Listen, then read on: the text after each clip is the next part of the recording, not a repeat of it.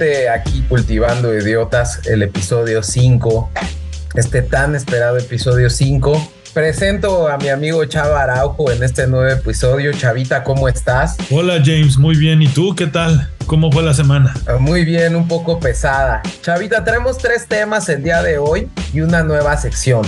Sí, vamos a estrenar una nueva sección que esperamos que les guste mucho y se llama Las 10 de la semana. Los tres temas que vamos a tocar esta semana son bien interesantes. El primero es un tema eh, que discutimos, el, establecer y el, y el ponerlo en la mesa porque es un tema que llegó y tiene una cierta relevancia internacional y que ha agarrado un tema de cobertura a nivel global y es el caso de los 43 estudiantes de Ayotzinapa y todo lo que ha implicado esto, porque yo creo que ya a veces van las noticias muy adelante y no entendemos ciertamente qué está pasando con este asunto. Sí, es un pozo sin fondo, ¿no? Es un pozo sin fondo. Vamos a continuar con la entrevista que hicimos con Jams, quedamos con el tema de Leaf Golf muy al suspenso. Y bueno, como último tema, Chavita, tú nos vas a traer algo. Sí, el tema que elegí el día de hoy para platicar con nuestros amigos es el tema de los robots,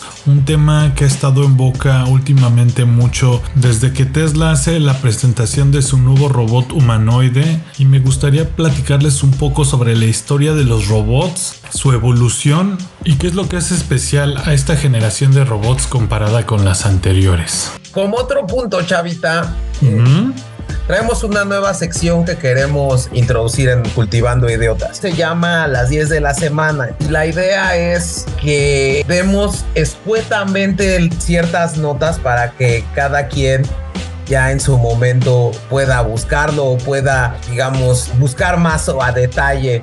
Pero bueno, soltar nada más esos pequeños highlights, ¿no, Chavita? Sí, planteamos las 10 noticias que creemos más interesantes de la semana y esperamos que si les llaman la atención se echen un Google y les den una leída. Pues si quieres empezamos con las 10 de la semana. Vámonos. Estas son las 10 de la semana. 1. Dos activistas de Just Stop Oil aventaron una sopa de tomate al cuadro de los girasoles de Vincent Van Gogh en la National Gallery de Londres. 2. Muere Robbie Coltrane, famoso actor que representaba a Hagrid en las películas de Harry Potter. 3. Rusia bombardea Kiev, capital de Ucrania. Como represalia ante el bombardeo que el ejército ucraniano hizo sobre los puentes de Crimea, escalan tensiones. 4. Europa podría estar ante una nueva oleada de COVID-19 de cara al invierno. 5. En nota referente al Mundial de Qatar, autoridades del comité organizador declararon esta semana que las personas que se encuentren en estado de ebriedad serán llevadas a un lugar denominado zonas especiales para que recobren la sobriedad. 6. Elon Musk declaró que su empresa SpaceX no podrá seguir pagando por el satélite Starlink, el cual le da servicio a Ucrania en caso de que el conflicto con Rusia se siga extendiendo. 7. Se descubre que TikTok lucra con videos de familias de refugiados que piden ayuda desde Siria. 8. China bloquea en redes sociales la palabra de Beijing ante diversas protestas contra restricciones por el COVID-19 surgidas en esa ciudad. 9. Petrobras decide dejar su negocio minorista en Argentina en búsqueda de inversiones más rentables. 10. Meta anuncia Quest Pro, su más nuevo aparato de realidad virtual, el cual saldrá a la venta este próximo 25 de octubre. Pues ahí tienes las 10 de la semana. Y en anuncios parroquiales, Chavita, primero pues decir que seguimos en las redes sociales, en Twitter arroba cultivando guion bajo y latina, en Instagram arroba cultivando idiotas. Tenemos una también una página alterna que es cultivando idiotas, eh, arroba cultivando idiotas. Eh, y, también ya tenemos nueva, nueva cuenta de correo. Sí, tenemos una nueva cuenta de correo. Ya tenemos un equipo muy grande formado desde hace, es que hemos estado buscando a la gente adecuada y bueno, pues ya tenemos una cuenta que es eh, contacto arroba cultivandoideotas.com. Nuestro sitio web también, Chavita, si lo puedes decir. Sí, es cultivandoidiotas.com.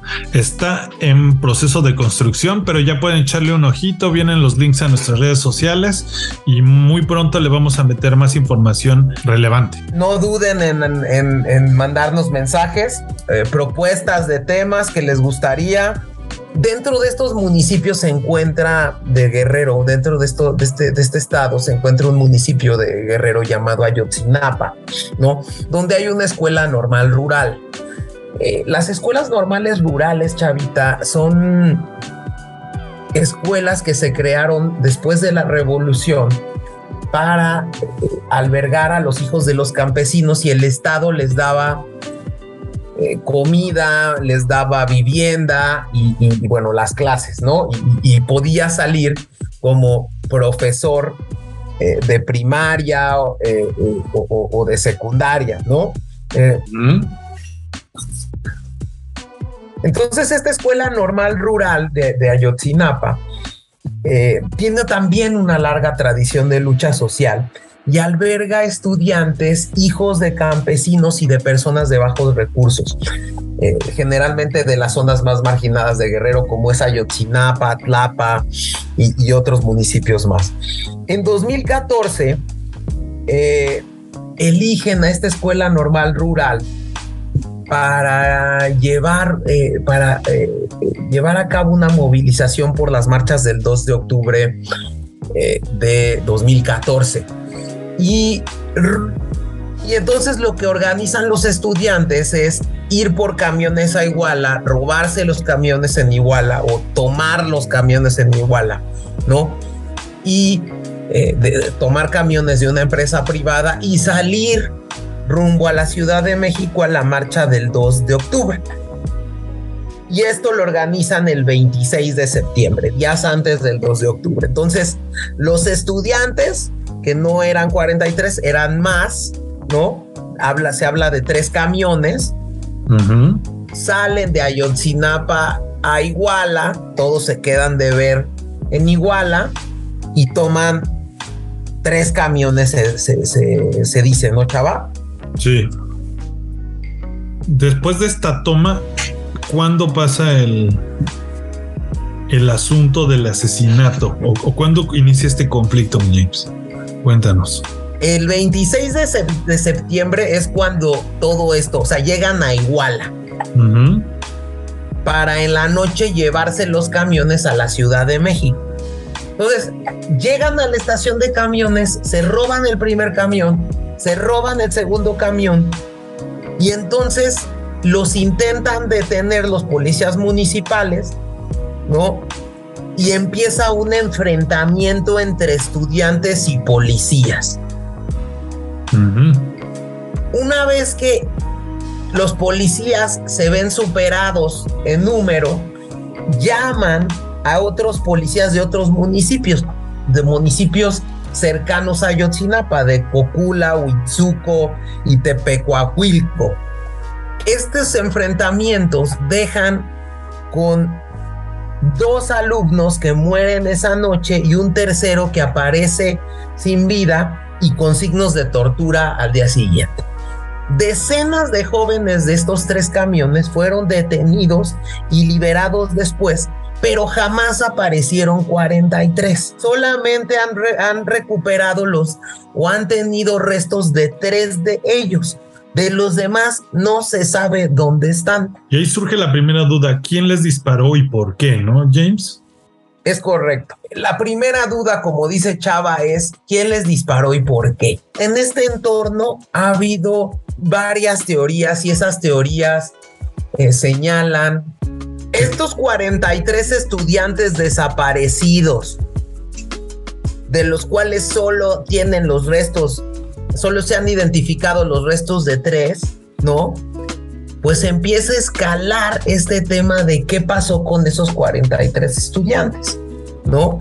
E inicia eh, esta confrontación entre los padres de los estudiantes desaparecidos con, los, con el gobierno del estado, con el gobierno municipal, empiezan a haber mucha efervescencia con las ONGs, empiezan a apuntalar el tema eh, y empieza a escalar este tema, chavita, hasta que llega a, a, a, la Convención Interamericana Interamericana. Llega a la Comisión incluso Interamericana de los Derechos Humanos y atrae el asunto la Procuraduría General de la República, en ese entonces el procurador Jesús Murillo Cara. Y empiezan a analizar y empiezan a hacer una investigación de, del asunto de los 43 estudiantes desaparecidos y ahí surge la llamada verdad histórica. Y esta verdad histórica es esta primera versión que determina el Procurador General de la República, el entonces Procurador Jesús Murillo Cara, de que los 43 fueron entregados la noche del 26 de septiembre por policías municipales al grupo criminal Guerreros Unidos y se dice que este grupo Guerreros Unidos confunden a estos jóvenes con el, el grupo del cártel contrario a ellos, que son los rojos, ¿no? Y que los asesinaron. Y que los asesinaron incinerándolos en el basurero municipal y que los restos de, de la incineración fueron arrojados al río San. Esta investigación es realizada y, como lo decía, por, por, este procurador Murillo y por Tomás Herón, que era el jefe de la agencia de investigación criminal. Esta es la primera llamada verdad histórica. Aquí empieza primero a surgir una hipótesis alrededor de la verdad histórica con el tema de a qué fueron los estudiantes a Iguala. Una primera versión señalaba que iban a tomar camiones para ir al, a las marchas del 2 de octubre de, con motivo del, tema del 2 de octubre del 68. Pero otra de las versiones apuntan a que lo que iban a hacer estas, eh, estos tres camiones de estudiantes era ir a boicotear el evento de campaña de la esposa del alcalde José Luis Abarca, esta chica que se llama María de los Ángeles Pineda Villa, que tiene un antecedente de, familia eh, eh, de, narcotraficantes, chavita. Hoy en día Abarca y Pineda se encuentran en prisión porque dicen que estuvieron detrás de la desaparición y de la colaboración con los grupos criminales, que quienes fueron y que dijeron la orden a los municipales que lo entregaran Guerreros Unidos fueron Abarca y Pineda Villa. Los autores intelectuales entonces son ellos. Es correcto.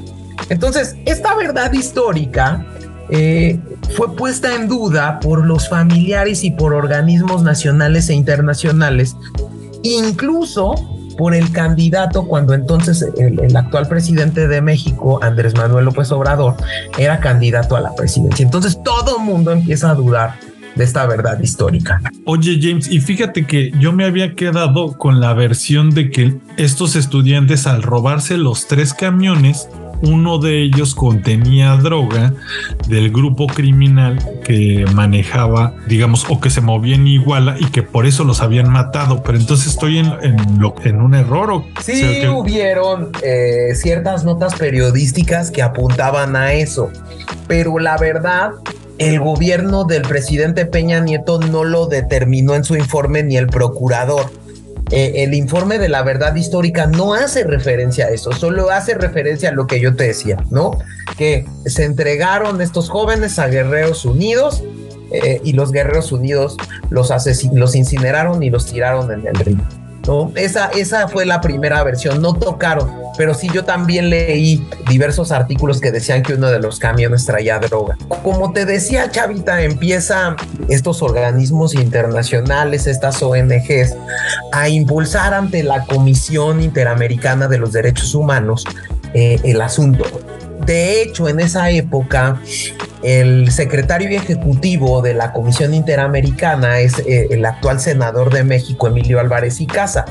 Y bueno, pues en 2014, inclusive adopta esta Comisión Interamericana medidas cautelares y le, y le, y le ordena al gobierno que, que, que por favor esclarezca la investigación y, determine el paradero de los 43 estudiantes. Y automáticamente eh, integra la llamada, este grupo interdisciplinario de expertos independientes, que es un grupo investigador de la Comisión Interamericana para acudir al lugar de los hechos y realizar una investigación independiente a la que había establecido el gobierno en la verdad histórica. Amnistía Internacional, incluso eh, para, darte un ejemplo del tipo de ONGs que tenían el tema, estableció que la verdad histórica no había atendido adecuadamente la línea de investigación y dijo que había una enorme red de complicidades que involucraban autoridades de todos los niveles del Estado mexicano. Entonces, esta bandera la agarra el, entonces candidato eh, eh, López Obrador y cuando asume la presidencia en 2018 se compromete a encontrar la verdad sobre la desaparición de los estudiantes normalistas. E incluso pone a Alejandro Encinas como subsecretario de Derechos Humanos en la Secretaría de Gobernación. Y al mismo tiempo crea la llamada Comisión para la Verdad, caso Ayotzinapa, la Comisión para la Verdad y Justicia del caso Ayotzinapa, la famosa COBAJA entonces pone a Alejandro Encinas como subsecretario de Derechos Humanos en la Secretaría de Gobernación y crea la llamada Comisión para la Verdad y Acceso a la Justicia en el caso Ayotzinapa. ¿no? Esta comisión es un órgano integrado por representantes de padres y madres de los estudiantes y por las secretarías de Gobernación, Hacienda, y Relaciones Exteriores.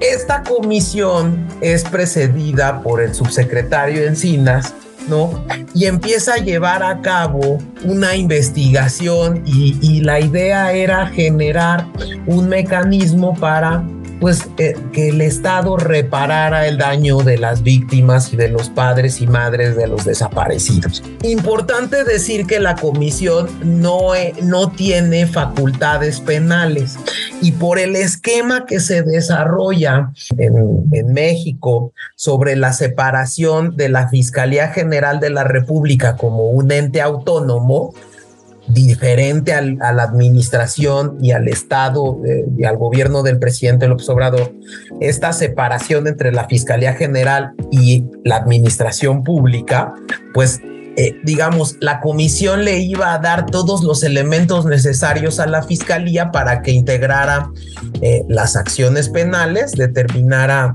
para que integrara las denuncias para poder presentar el caso ante los juzgados pertinentes. Entonces, lo que hace la comisión es que empieza a investigar y eh, al parecer le pasa una carpeta, ¿no? Primero esta comisión empieza a investigar y el 29 de junio se da en 29 de junio de 2020 una primera detención a José Ángel Casarrubia Salgado, conocido como el Mochomo de Guerreros Unidos.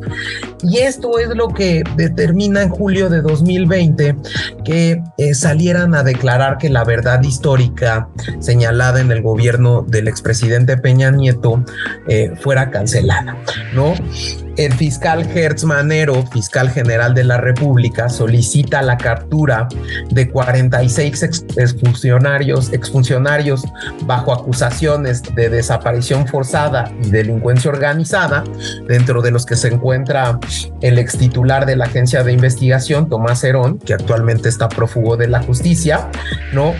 Porque eh, considera en el informe la Fiscalía General que ciertos elementos eh, eh, tiene ciertos elementos para presumir alguna responsabilidad, ¿no? Y también deja claro el fiscal Gertz que los delitos que no estaban, no habían sido investigados ni judicializados en las diligencias que había realizado en su momento la, la Procuraduría General de la República. Entonces ahí empieza a ver eh, como que la Fiscalía General estaba armando un caso en contra de los eh, exdirigentes de la Procuraduría General de la República. Eh, y obviamente otra cosa que, que, es importante decir, que, que señala la Fiscalía, fiscalía es que se descarta por completo que los estudiantes hayan sido incinerados. Eh, el pasado 18 de agosto, Chavita, y esta es la razón por la cual eh, hicimos este programa de Cultivando Idiotas, eh, la Comisión para la Verdad y Acceso a la Justicia en el caso Ayotzinapa presenta unas conclusiones preliminares el 18 de agosto en donde señala que es un crimen de Estado, como tú señalaste, como tú lo dijiste, eh, que concurrieron integrantes delictivos de Guerreros Unidos y agentes de diversas instituciones del Estado mexicano. Señala también el subsecretario Encinas eh, que esta verdad histórica que era eh, digamos, el resultado de la investigación del gobierno del expresidente Peña Nieto, es una acción organizada del aparato del poder desde el más alto nivel del gobierno ocultó verdad de los hechos, alteró escenas del crimen, ocultó vínculos de autoridades de grupos delictivos y participación de agentes del Estado, fuerzas de seguridad y responsabilidad de la Procuración de Justicia. Y eso genera que el 19 de agosto detengan a Jesús Murillo Caram por los delitos de desaparición forzada y tortura. Y la Fiscalía General de la República anuncia que se libran otras 83 órdenes de aprehensión en el estado de Guerrero contra mandos militares y el personal de tropa, policías locales y estatales y autoridades administrativas y judiciales, así como contra miembros de Guerreros Unidos por su vinculación en el caso. Órale, entonces se da un reset a todo. Se da un reset a todo, ¿no? Eh, también señala este informe de la Fiscalía que 26 personas clave eh, vinculadas han muerto por ejecución, por accidente o por muerte natural eh, a lo largo de la investigación, lamenta el subsecretario Encinas. Y concluye que la desaparición constituye un crimen de Estado porque el informe apunta a que autoridades federales y estatales del más alto nivel fueron omisas o negligentes, existiendo elementos de presunción respecto a alterar hechos y circunstancias para establecer una conclusión ajena a la verdad de los hechos. Dice que también que las autoridades federales, estatales y, eh, municipales tuvieron en todo momento conocimiento de la movilización de los estudiantes desde su salida a la escuela rural hasta su desaparición y sus sanciones, omisiones y participación permitieron la desaparición y ejecución de los estudiantes, así como el homicidio de otras seis personas. También señalan que el grupo delictivo actuó con amplio número de sicarios y halcones a partir de un mando central y al menos otras tres células de halcones y de sicarios con el apoyo de policías municipales y agentes del Estado. Y existen indicios suficientes para que la Fiscalía inicie o continúe las indagatorias para el deslinde de responsabilidades en contra de integrantes de Guerreros Unidos, funcionarios municipales y federales. Otra cosa que señala y que concluye es que no hay indicio alguno de que los estudiantes se encuentran con vida. Todos los testimonios y evidencias apuntan a que estos fueron arteramente ultimados y desaparecidos. Entonces, bueno, pues esta comisión que, que está encabezada por el subsecretario Encinas concluye que la desaparición constituye un crimen de Estado. Y es bien importante lo que señaló esta comisión, chava, porque encuentra que al menos un miembro del ejército se infiltró en el grupo estudiantil la noche del 26 de septiembre de 2014 y que por lo tanto las Fuerzas Armadas tuvieron acceso en tiempo real a los eventos a medida de que se desarrollaron en el terreno, pero nunca hicieron nada para impedirlo. los estaban siguiendo, James. Ajá. Ok.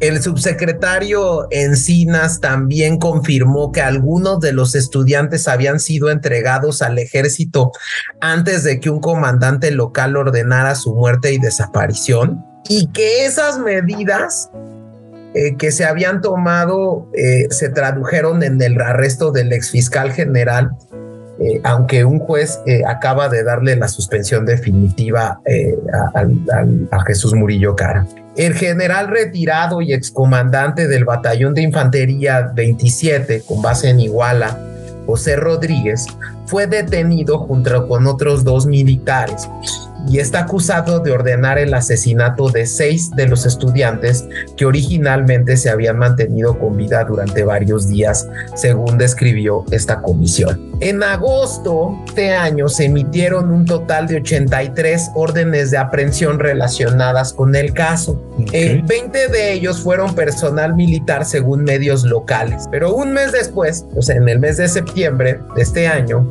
tras presuntas amenazas de la Sedena de sacar al ejército de las calles, se retiraron 16 órdenes de arresto contra militares en una medida descrita como extremadamente inusual. Sí, están aquí eh, presionando al gobierno, al mismo militares, ¿no? Es correcto. El 29 de septiembre, con este tema de Guacamaya Leaks, que, se, que lo platicamos incluso en, el caso eh, de, de, Julian Assange, ¿no? Habían robado, pues dijimos que robaron 6 terabytes de información confidencial de la Sedena y primero eh, empezaron a encontrar que habían utilizado acciones de espionaje con los padres de los normalistas, con organizaciones civiles, con grupos eh, feministas y con periodistas. Lo que estamos viendo con este caso, Chavita, y con el resultado de lo que se ha visto con el tema de Wikileaks, es que se ve claramente dos corrientes en la resolución del asunto y que están chocando dos fuerzas al interior del gobierno de México que tienen y que quieren hacer dos posturas completamente distintas. La postura que tiene la Comisión de la Verdad encabezada por Alejandro Encinas y la postura de la Fiscalía General de la República. Y esta postura de la Fiscalía al parecer y lo que uno puede ver en lo que se lee en la prensa es que esta corriente de la fiscalía trata de proteger a mandos de alto nivel del ejército que está presionando la comisión de la verdad que sean detenidos. Eso está interesante. Y la otra corriente de Encinas lo que quiere es justo atraparlos, ¿no?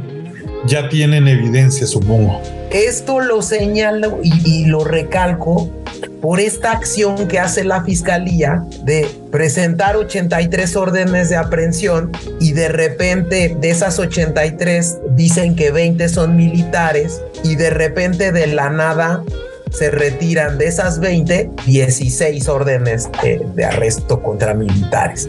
Entonces, si se fijan, yo creo que ahí se vislumbra en lo que habíamos señalado de que el ejército, hay una corriente del ejército que está queriendo ser cubierta al interior del gobierno y que digamos, está siendo presionada no solo por la Comisión de Encinas, sino también por la Comisión Interamericana de los Derechos Humanos, ¿no? Por este grupo este grupo, el llamado, el, el grupo de expertos independientes, y, que ha presionado para que pues salga a la luz esta realidad. ¿Qué quiero continuar y quiero decir, eh, citando en algún momento a una editorial eh, de, de, Aguilar Camín, que al final de cuentas, este asunto tiene presos a muchos inocentes y tiene prófugos a muchos culpables. Y sobre todo, al final del día, no se ha localizado el paradero de los 43. Y más que el paradero es qué hicieron, por qué, por qué los mataron, ¿no? Porque esa es la mayor duda, más que en dónde están, por qué. Exactamente. Y refrenda también esta capacidad que tiene un Estado de poder adecuar una verdad a sus propios intereses y que vislumbra que muchas veces y en dos administraciones y en dos visiones completamente distintos le dieron un cauce completamente distinto a la nota, que termina haciendo desconfiar más a la gente. En lugar de confiar en la institución judicial, en la institución de procuración de, justicia se desconfía más. Y esto también creo eh, que no se ha podido resolver, al igual que muchos casos en este país, como el caso Colosio, ¿no? Como el caso de José Francisco Ruiz Macié, que hay tantas personas, tantos funcionarios, tantos niveles de gobierno, tantas organizaciones criminales involucradas en un asunto que muchas veces nunca se va a conocer la verdad. Algo que creo que ha sido el, mayor avance es que sí ya ha quedado manchado el ejército demostrando cierto eh, complicidad con los con el narcotráfico, ¿no, James? Creo que eso es lo, la única cosa que realmente está quedando clara.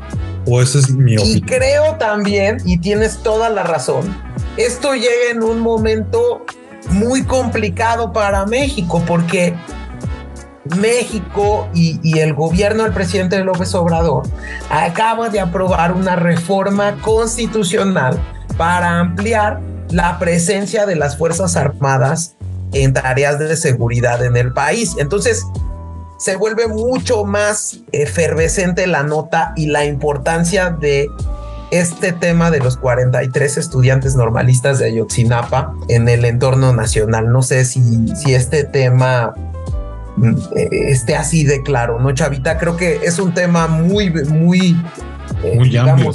muy amplio, tiene muchas aristas pero el chiste y es, es poderlo desmembrar un poco y saber por qué hoy en día está reviviendo en la agenda política este tema. En México estamos viviendo una época en la que en las Fuerzas Armadas hay un, hay un, los índices de criminalidad están desbordados, ¿no? Y quien está haciendo las tareas de seguridad y dotando de, conocimientos, de acciones militares a la llamada Guardia Nacional del presidente es el ejército.